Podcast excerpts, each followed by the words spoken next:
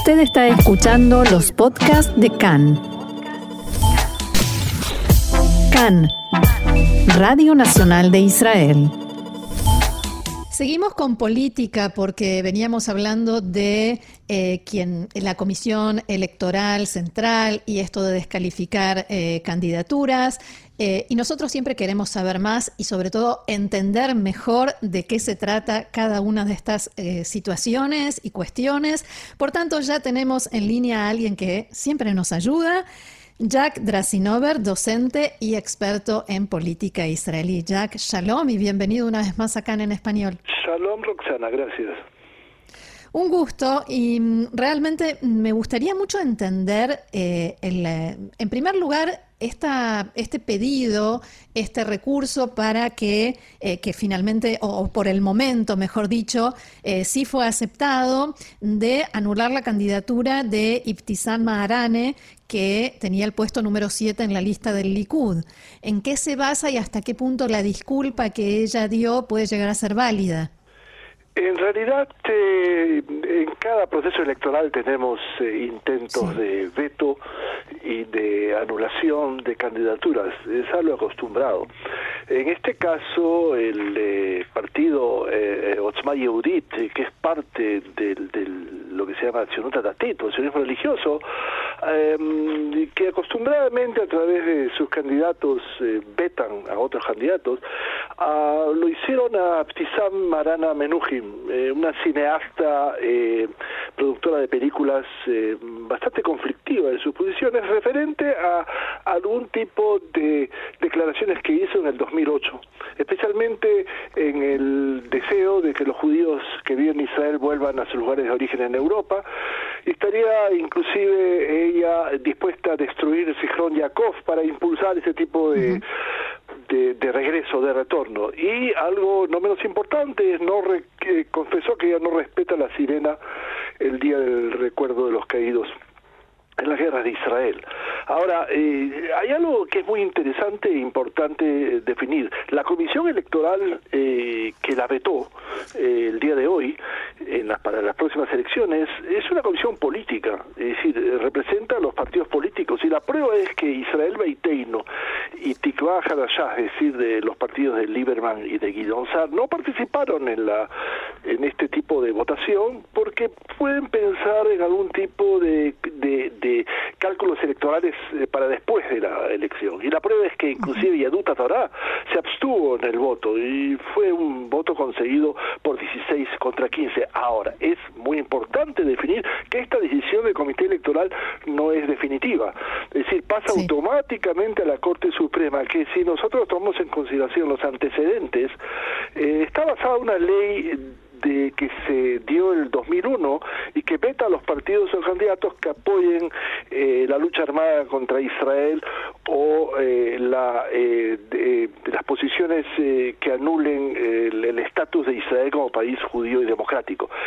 Quiero que entendamos que eh, realidad la Corte Suprema se basa siempre en la opinión del consejero jurídico del, eh, del gobierno, que ha dicho claramente que hay que hacer una definición y una diferenciación muy clara entre posiciones declarativas y posiciones efectivas de acción, que son las que definitivamente, según su eh, planteo y opinión, son las que pudieran determinar que un partido pudiera ser descalificado. Es decir, no se puede descalificar eh, a candidatos eh, por, simples declaraciones. Ahora, mm. eh, Aptisam eh, que tiene un, una situación familiar interesante porque está casada con eh, Boaz eh, ex kibutznik de la Franja de Gaza, que en, perdón, en, la zona de la Franja de Gaza, que en realidad además su suegra ha sido, es de alguna manera investigadora del, holocausto y ha creado definitivamente una situación de total eh, eh, desconcierto, pero eh, ella se ha disculpado, ha dicho que en este momento no haría este tipo de declaraciones.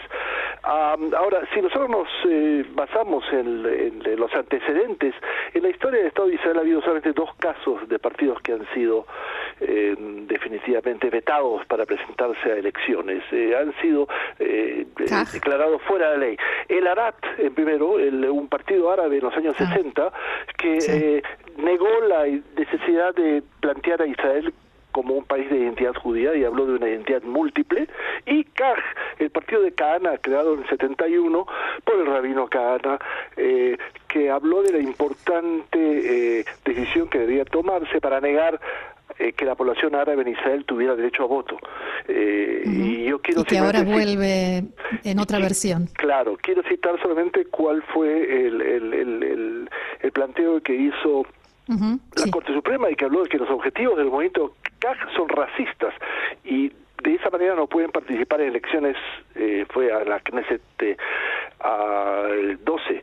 Eh, anula eh, los derechos de parte de los ciudadanos israelíes. De manera que si nosotros vamos a llegar a, hablar hoy día de las posibilidades, me atrevo a definir de que la Corte Suprema no va a aprobar ese veto y, y va eh, eh, va a permitir presentarse. Ahora, no es el único que está en definición durante Eso, pero antes de pasar eh, a, la segunda parte del debate que tiene que hacer la comisión, que tiene que ver con los partidos árabes, me gustaría preguntar sobre este tema de Yom HaShoah, del Día de Recordación del Holocausto.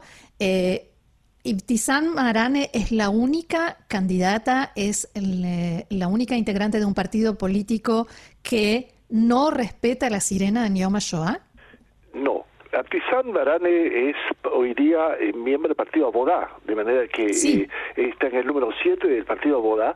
Y, por supuesto, si nosotros vamos a tomar en consideración, eh, por ejemplo, partidos Mansur Abbas, por ejemplo.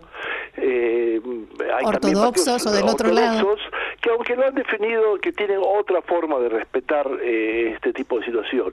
Ah, por supuesto que no es la única, pero no es solamente esa definición, sino yo creo que, hay detrás de eso toda una perspectiva política, pero por ejemplo es interesante plantear que hay 20 miembros activos eh, árabes dentro de Abodá que han pedido retirarse del partido porque consideran que ellas no los representan, que es algo interesante. Eh, la, pregunta es si declaraciones son las que pueden invalidar eh, las posibilidades de eh, un candidato a presentarse a elecciones o, como dice el asesor jurídico, la acción. Si alguien toma una acción eh, para estimular la lucha armada contra el Estado de Israel está prohibido por la ley definitivamente, mm, o, lo mismo con respecto a la negación de su carácter judío y democrático. declaraciones son mucho más complejos de poder generar una un veto. Y creo que tu, tu pregunta lo indica sí, porque sería necesario negar a muchos partidos, por ejemplo, algunos que, eh, como la ultraortodoxia, que no canta o no entona el himno de Israel, la tikva. Eh, eh, esto definitivamente, aunque no está prohibido por ley, pero creo que nos pone en una situación muy compleja con respecto a la posibilidad de empezar a votar, a, vetar candidatos. se van a discutir otros dos vetos que Benkvir, aquel... Sí eh, eh, digamos, alumno de Cana, planteó. Uno es el de Sami Abushade, que es nuevo líder de Balat, un partido nacionalista, y que ah, dijo claramente de que aquellos que mataron judíos son luchadores por la libertad. Se refería fundamentalmente a los suicidas, terroristas suicidas, que en el año 2001 eh, se suicidaron en un acto de terror en el, el Dolfinarium, creando, generando 21 muertos y más de 120 heridos, o en el Hotel Park en el 2002. Ahora, eh, eh, lo que otra vez nos pone sobre el planteo si eh, decisiones o pronunciamientos en los medios de comunicación pueden de alguna manera descalificar un partido. y otro más que es todavía más interesante es el, el, el veto que Benvir ha planteado a toda la lista unificada árabe y a la lista islámica. Lo más fascinante es que el Likud se ha, decidió no participar en sesiones donde se pueden plantear los argumentos, de manera que puede haber algún tipo de cálculo electoral. Eh, esa es la razón por la que cualquier veto del Comité Electoral pasa automáticamente a la Corte Suprema, que es la que tiene la última definición sobre, sobre esta perspectiva. Y fuera los dos ejemplos que, que di, eh, no ha habido otros casos en los cuales una lista ha sido descalificada por la Corte Suprema. Sí por el Comité Electoral, que en todas las elecciones... Eh, claro, que es político, como, como bien decías. Muy bien, Jack Drasinover, docente y experto en política israelí. Ya volveremos a hablar, por supuesto, de aquí al 23 de marzo y después también. Muchísimas gracias y será hasta la próxima. Hasta la próxima, con gusto. Gracias. Shalom.